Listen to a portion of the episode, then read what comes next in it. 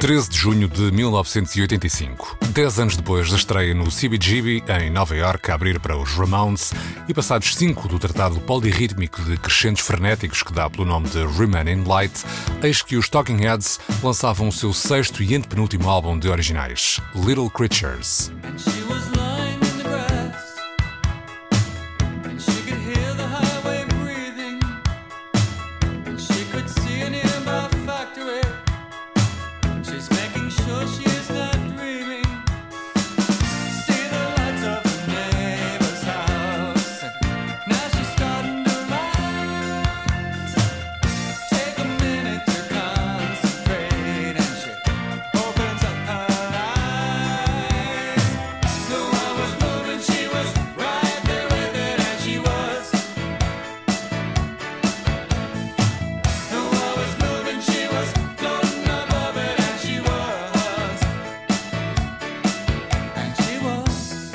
Em 1985, o cantor Miguel Ângelo andava mais ocupado com a sua nova banda, Os Delfins, do que com a música que lhe chegava do outro lado do Atlântico. Eu confesso que Little Creatures, quando saiu, não era um disco que eu ouvia já com muita. Tenho o disco, mas não ouvia com muita insistência.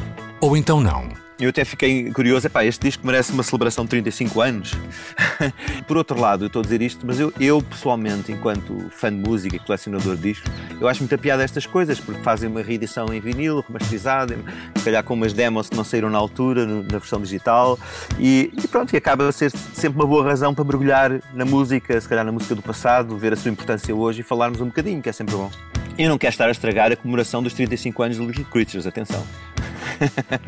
Ora, é essa. A verdade, como dizia Miguel Ângelo, é que mergulhar no passado e falar um bocadinho é sempre bom. Até porque Little Creatures está longe de ser um álbum consensual na discografia da banda de David Byrne, Chris Frantz, Tina Weymouth e Jerry Harrison.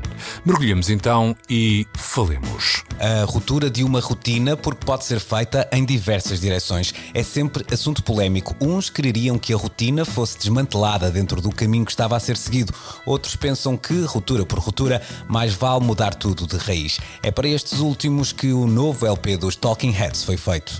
É talvez o mais elaborado e perfeito de todos os trabalhos do grupo do ponto de vista instrumental e, paradoxalmente, é o que musicalmente é mais tradicionalista. São palavras de Manuel Falcão, ex-jornalista que em 1985 publicava no jornal Blitz a sua crítica a Little Creatures. Eu até me surpreendi por ter escrito estas coisas que eu continuo a achar que estão corretas, mas pensei, é pá, eu escrevia muito nesta altura, escrevia, olhava para as coisas de uma maneira muito complicada, isto está tudo um bocado está analítico demais. Mas se calhar era o espírito do tempo na época, mas reconhecendo-me no que escrevi, acho engraçado ter analisado as coisas desta forma. Era muito o espírito do tempo na altura tentávamos sempre chegar ao outro lado das coisas, ir mais fundo, tentar perceber qual era a raiz, qual era a influência, qual era a consequência. Rob Tannenbaum é jornalista musical, está ligado ao New York Times, mas em 1985 tinha acabado de entrar para a revista Rolling Stone. Uma das primeiras coisas que o seu editor lhe perguntou foi se queria escrever sobre o novo álbum dos Talking Heads. Ele não sabia que os Talking Heads eram a minha banda preferida. So, you know, 23, writing a big long review of Ter de escrever uma longa crítica sobre uma banda que adoro. Yeah, I'll do that. Sure. Já o jornalista escocês Malcolm Jack, do The Guardian, parece afinar pelo mesmo diapasão de Miguel Ângelo. Little Creatures, I mean, I'll, I'll be, I'll be completely honest, it's not. Little Creatures, vou ser honesto, não é o meu álbum preferido dos Talking Heads. É um que toda a gente conhece por causa da música Road to Nowhere e por ter sido o maior sucesso comercial da banda. Successful album.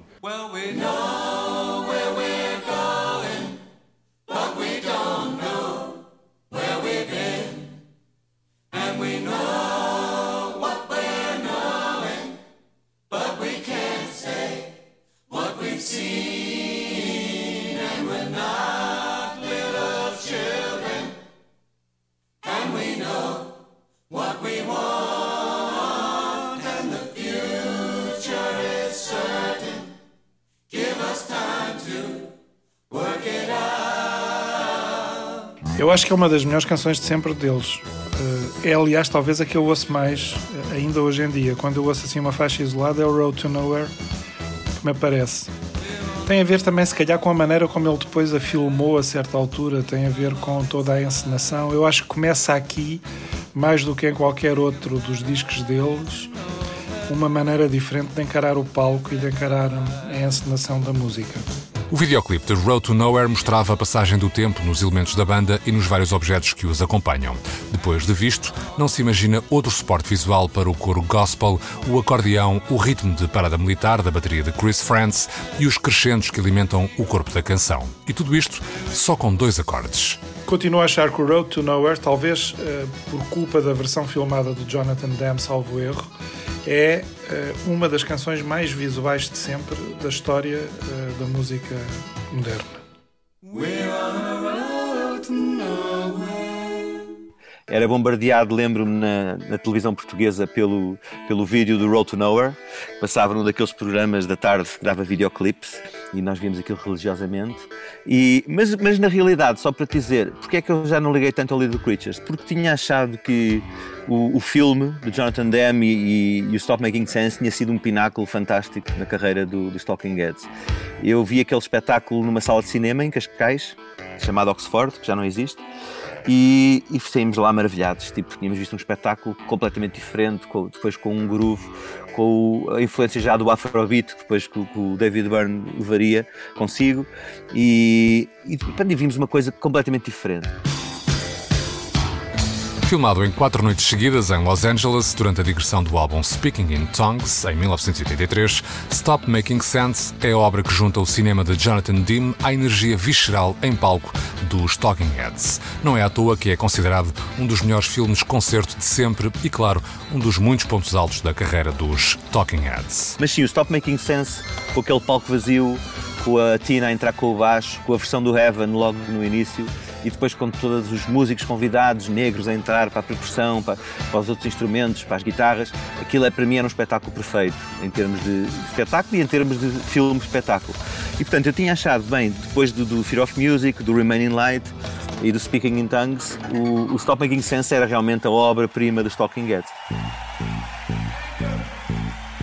Tempo agora para rebobinarmos até 1977, ano que marca a estreia da banda nas leads discográficas com o álbum Talking Heads 77. Depois de dois anos a tocar no CBGB, em noites passadas na companhia de Patti Smith, dos Ramones ou dos Television.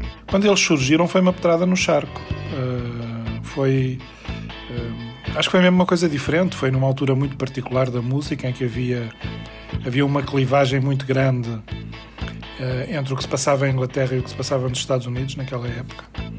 E teve muito a ver, provavelmente, com isso, com o ambiente musical tão diferente que existia nos dois países, o que não é bem uma novidade, porque uh, desde os anos 60, desde meados dos anos 60, ou se quisermos até desde as origens do rock, em meados dos anos 50, que os dois países uh, praticando músicas próximas, praticavam músicas muito diferentes, os artistas dos dois países desenvolviam caminhos muito diferentes. E no caso concreto dos Talking Heads, eu acho que eles fogem completamente ao que se fazia na Europa nessa altura. Sendo, curiosamente, talvez, do ponto de vista conceptual, os mais europeus dos artistas americanos daquela altura. Os primeiros Talking Heads que, que me chegaram foram, obviamente, os do Psycho Killer, até porque em algumas festas de New Wave e fim dos anos 70 que eu frequentava, Psycho Killer é sempre um momento que enchia a pista e toda a gente punha toda a gente a cantar. Era, era acho que foi o início assim da minha relação com os Talking Heads foi através desse, desse single. E confesso que só, só me chamou mais a atenção depois o facto de eu ter começado a trabalhar com o Brian Eno, que era obviamente uma referência e que eu trazia desde os anos de Berlim do Bowie. E pronto, quando vi no, no More Songs About Buildings and Food o hino entrar, pensei: espera lá, está-se a tornar ainda mais interessante, porque está, estava a tornar-se um bocadinho mais arty.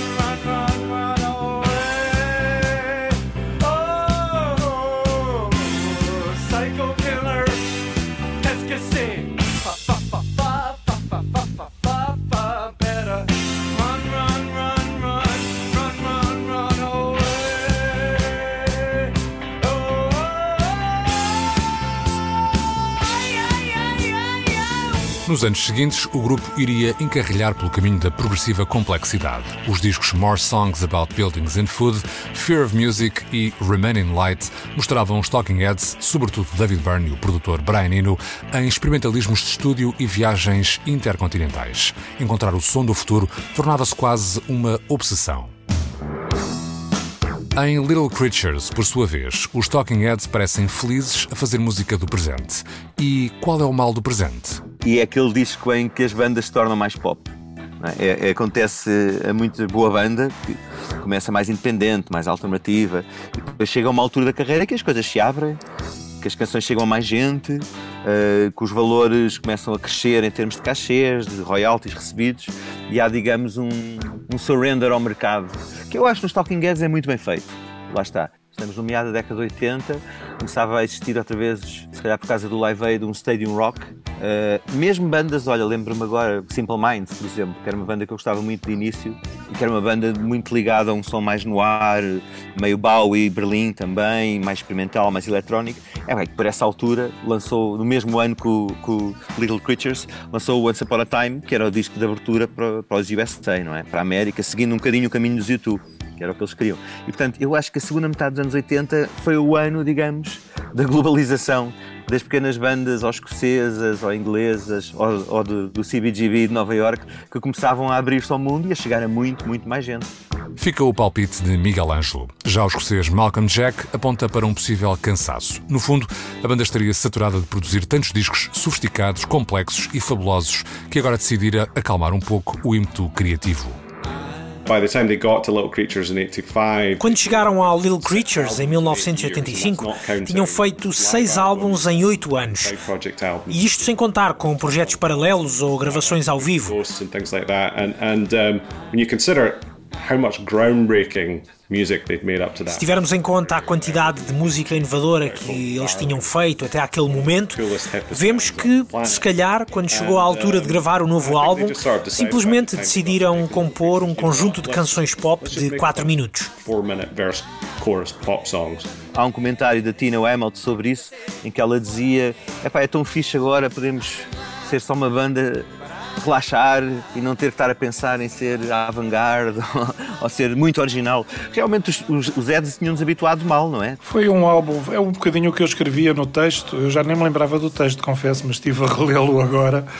E pronto, foi um álbum de ruptura, foi um álbum que abriu outro caminho para os Talking Heads naquela altura. Saiu um bocadinho da rotina onde eles estavam, como o artigo refere e deixou-os abrir outros caminhos. Eu, por acaso, acho que os caminhos que abriram foram os caminhos que depois o Burns seguiu a solo. Houve ali um ponto de ruptura a certa altura e isto abriu o salto noutras direções. Manuel Falcão, que em 1985 escreveu sobre Little Creatures no Blitz, foi, na verdade, cofundador do jornal em 1984 e o seu primeiro diretor. Motivo mais do que justificado para abrirmos um pequeno parênteses e explicar que, antes do Blitz, Manuel Falcão era jornalista no diário Portugal Hoje, onde também coordenava o suplemento de música que saía ao sábado, o Som 80. O Portugal Hoje acabou, eh, como muitas vezes infelizmente acontece aos jornais, o Portugal hoje acabou e o Som 80 acabou por arrasto. Acabou por arrasto e eu uh, fui ter, juntamente com uma série de pessoas que também faziam o Som 80, fui ter com, a, com os donos da gráfica que editava o Portugal hoje.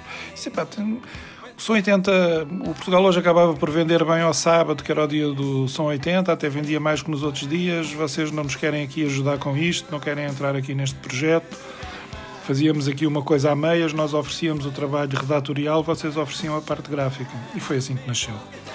E nessa altura era possível fazer negócios desses, acho que hoje em dia é mais difícil.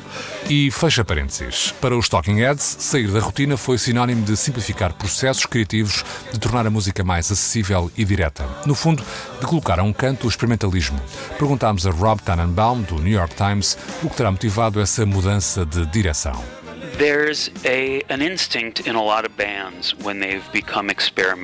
Há um instinto em muitas bandas quando se põem a experimentar. de voltar à música mais simples que faziam no início. Uh, o melhor exemplo disto é o Let It Be dos Beatles. Desde então, muitas bandas procuraram experimentar com novas sonoridades. Tentam isto, tentam aquilo, e o que se segue? Foi um pouco isso que se passou. Outro fator a ter em conta é que os membros da banda não se estavam a dar bem todos os seus discos até, até o Remaining Light e depois ao espetáculo tinham o Stop Making Sense, é, pá, eram discos bastante surpreendentes e que apontavam sempre novos caminhos, novas direções. Pá, eu acho que o Little Creatures, na realidade, embora tenha temas muito interessantes que eu gosto, o Giving Back My Name, gosto imenso, que lembra-me algo do, do Fear of Music, uh, e o Road to Nowhere, que é um tema, um tema de caraças. Uh, sim, mas acho que havia ali pouca oferta em termos de caminhos novos e originalidade. Não é que tenha que ser feito, e se calhar a Tina tem razão, agora é fixe, podemos relaxar, à sombra do percurso que já construímos e fazer canções de feel good. Uh, Remain in Light, which came out in 1980, is their masterpiece. O Remain in Light de 1980 é considerada a obra-prima dos Talking Heads, um dos melhores álbuns da história do rock, mas também deixou uma fratura exposta no seio da banda por causa de direitos de autor mal resolvidos, ou seja, dinheiro. Partly had to do with songwriting credits, uh, by which I mean publishing money. Uh, for Remain in Light, the band came up with this very convoluted way of figuring out who had written what. Nesse álbum, o grupo arranjou uma maneira muito confusa de perceber quem tinha escrito o quê. Chris Franz, o baterista, e Tina Weymouth, a baixista que era casada com Franz, sentiam que não lhes estavam a ser dados os créditos que mereciam. E disseram ao David Byrne que não ficou satisfeito com a situação. O que é triste nesta história é que a partir do momento em que terminou a sua obra-prima, a banda assinou a sua sentença.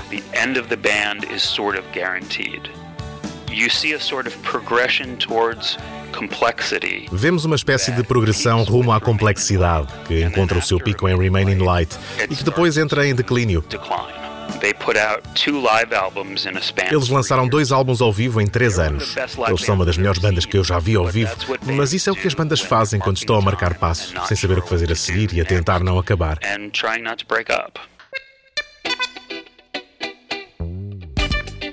Voltemos a Little Creatures, mas por via do Tom Tom Club, projeto paralelo fundado pela secção rítmica dos Talking Heads em 1981.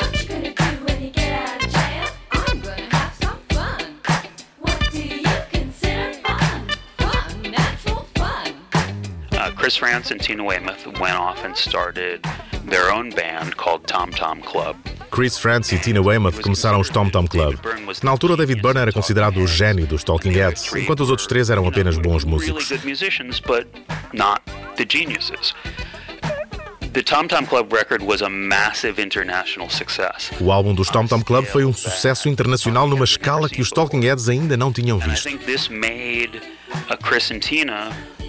Acho que isto fez com que o Chris e a Tina ficassem mais ousados, pensassem, mas quem é que precisa disto? Nós não temos que trabalhar com este egomaníaco, que era como descreviam. Certainly at that point on on um, financial terms, they didn't need to. Em termos financeiros, certamente que não precisavam. Também aumentou a sua confiança e quando nos sentimos confiantes, dizemos ao cantor da banda que queremos participar mais. E se esse cantor for o David Byrne, ele vai dizer: Ok, mas não. Quem escreve e canta as canções sou eu há, há coisas tão interessantes que, que, esse, que esse combo fez e, e, se calhar sim, se calhar eles já estavam aqui com outra autoridade, já tinham tido sucesso também. O World Rapping Good foi um êxito em todo o mundo e se calhar vinham com outra confiança e com outro peso nas decisões do, do, do Little Creatures. Se calhar também o quiseram tornar mais assim, mais pop, mais redondo, como dizia a Tina, que era bom às vezes poder relaxar. Há uma coisa engraçada, no entanto, que eu não comentei há bocado quando falei de Simple Minds, é que o produtor do Once Upon a Time, que sai no mesmo ano, é também o Steve Lillywhite, que produz o Little Creatures. E isto tem a ver também com essa abertura de som. Muitas vezes não é só a banda, não é só as letras, as canções, é, é, é a produção e a direção estética, sonora da, da produção que leva estes discos para um caminho mais, se calhar, mais mainstream neste caso. E até há uma, há uma história engraçada que há uma altura que eles estavam mesmo todos fartos dele, não é? A, Tina e o marido e o Jerry Harrison estava tudo farto de David Byrne e há uma história até que eles chegam, o, o Adrian Billey acompanhou-nos numa turnê na, na, guitarra e acho que há uma altura que até a Tina vai falar com o Adrian e pergunta-lhe, pá, tu queres substituir o David Byrne? estavam todos fartos dele, ele depois tinha assim um feitio um bocado também esquisito, pronto, queria levar a sua avante e era assim um bocado ditador às vezes. You know, I'm a little amazed that they held on for as long as they did. Surpreende-me que eles tenham durado tanto tempo, porque as coisas não estavam bem entre os membros da banda e continuam a não estar. Entrevistei o David Byrne para o New York Times no auditório com público e claro que alguém perguntou quais seriam as hipóteses de uma reunião dos Talking Heads. Inevitably, uh, one of the people asked, "What are the chances of a Talking Heads reunion?" Aí desenhei um grande zero no ar com o meu dedo e o David Byrne assinou com a cabeça. David Byrne nodded. Uh, you know, those, those bridges are pretty well burned. What's the chance of a Talking Heads reunion? yeah, it's not the reunion is yeah very very unlikely. Ora, em 1985, os Talking Heads viraram costas às vanguardas artísticas e dedicam-se a fazer música pop rock, mantendo só uns pauzinhos da sofisticação nos arranjos e detalhes a que nos tinham habituado. Tudo indica que a redescoberta do prazer das cantigas mais simples tenha sido plena de intenção. Afinal, não se compõem canções como esta que estamos a ouvir, chamada The Lady Don't Mind, Television Man ou And She Was, por acidente.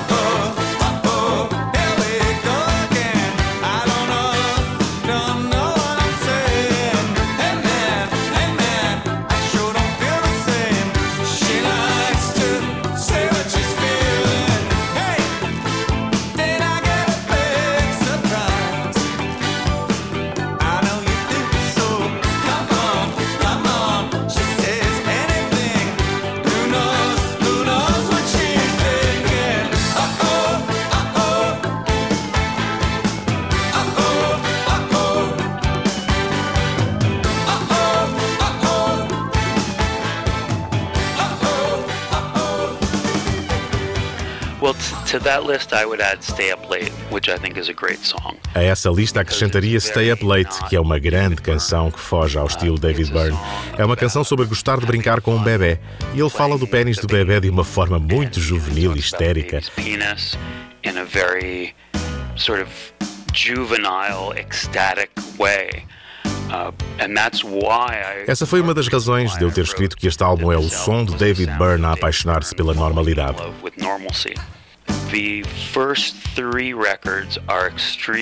Os primeiros três álbuns são extremamente alienantes. Byrne has described them as paranoid New York records. Byrne descreveu-os como sendo música da Nova York paranoica, e de facto nessa altura Nova York era uma confusão. Depois, e isto acontece com todos os compositores, ele cresceu, amadureceu, estabeleceu relações e começou a escrever sobre a felicidade e a vida doméstica.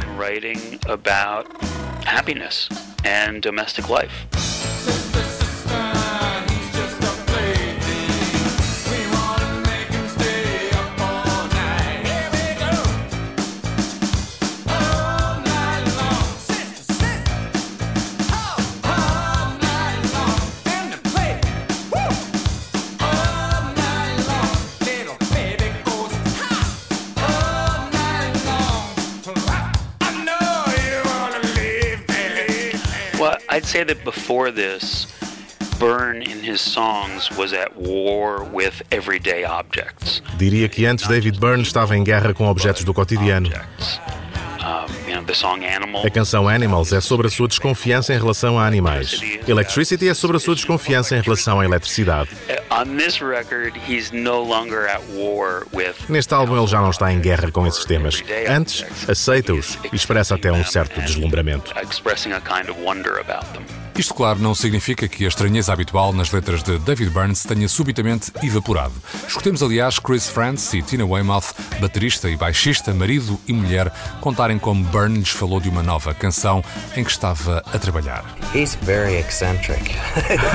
like, He's... like this song. You should tell him about what David. What about when, Creatures when, of What? David was telling us about. Oh, I've, I've written this song.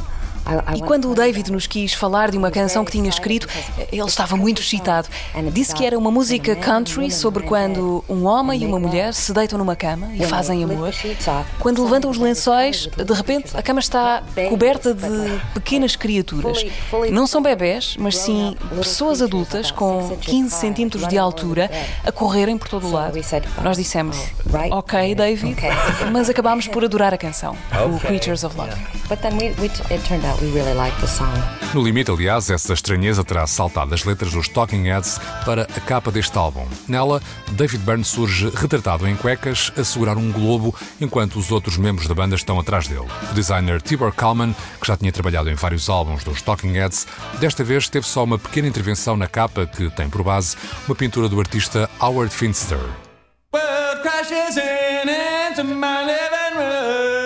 Television made me what I am. I met David Byrne a couple of years ago down in London. Um, Conheci o David Byrne há uns anos em Londres. Entrevistei-o quando lançou o último álbum a solo, American Utopia. Mas na verdade queria falar com ele sobre o seu amor por arte bruta. Particularly about his love of, of what is known as outsider art. Isto é, arte criada por artistas que vêm muitas vezes das margens, geralmente autodidatas e que por vezes são sem abrigo, têm problemas de saúde mental, deficiências ou vícios e por isso nunca entraram no mundo da arte institucional. established art world where they've sold a lot of um, a lot of their work. But David Byrne's always been a really o David Byrne sempre foi um apreciador de arte bruta. Quando o entrevistei, reparei que a capa do American Utopia era da autoria de Purvis Young, um artista autodidata, o que tem semelhanças com a capa do Little Creatures, que foi pintada em 1985 por Howard Finster. Um, as was uh, well, Little Creatures. Uh, the artwork for Little Creatures was done by a guy called Reverend Howard Finster, Byrne told me he'd been kicked out of his church. Um reverendo disse-me Byrne que fora expulso da sua igreja. Ele tinha problemas mentais e consta que os seus sermões seguiram um caminho bastante peculiar. Mas era um artista que Byrne conhecia e admirava. Por isso perguntou ao galerista de Finster se este aceitaria uma encomenda para pintar a capa do novo álbum. And uh, Howard Finster agreed to that. And so Byrne's only stipulation was that it would be square. David Byrne só tinha um requisito: que a pintura tivesse a forma de um quadrado. Howard Finster pediu fotografias da banda e deve tê-las recebido, porque se olharmos para a capa do Little Creatures, vemos uma espécie de colagem maníaca que inclui todos os elementos da banda. Creio que foram retratados a partir de fotografias e, se repararmos, o David Byrne está em cuecas. Não sei onde ele foi buscar esta imagem.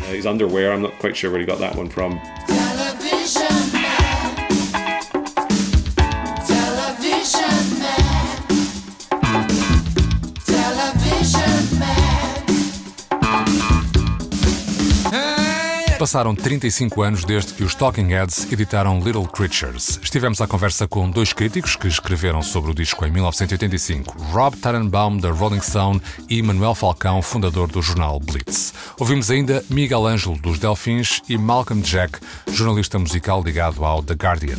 E concluímos que Little Creatures não foi o último bom álbum dos Talking Heads, porque os Talking Heads nunca fizeram um álbum mau, mas que foi, isso sim, o último grande momento da banda de David Byrne, Tina Weymouth, Chris Frantz e Jerry Harrison.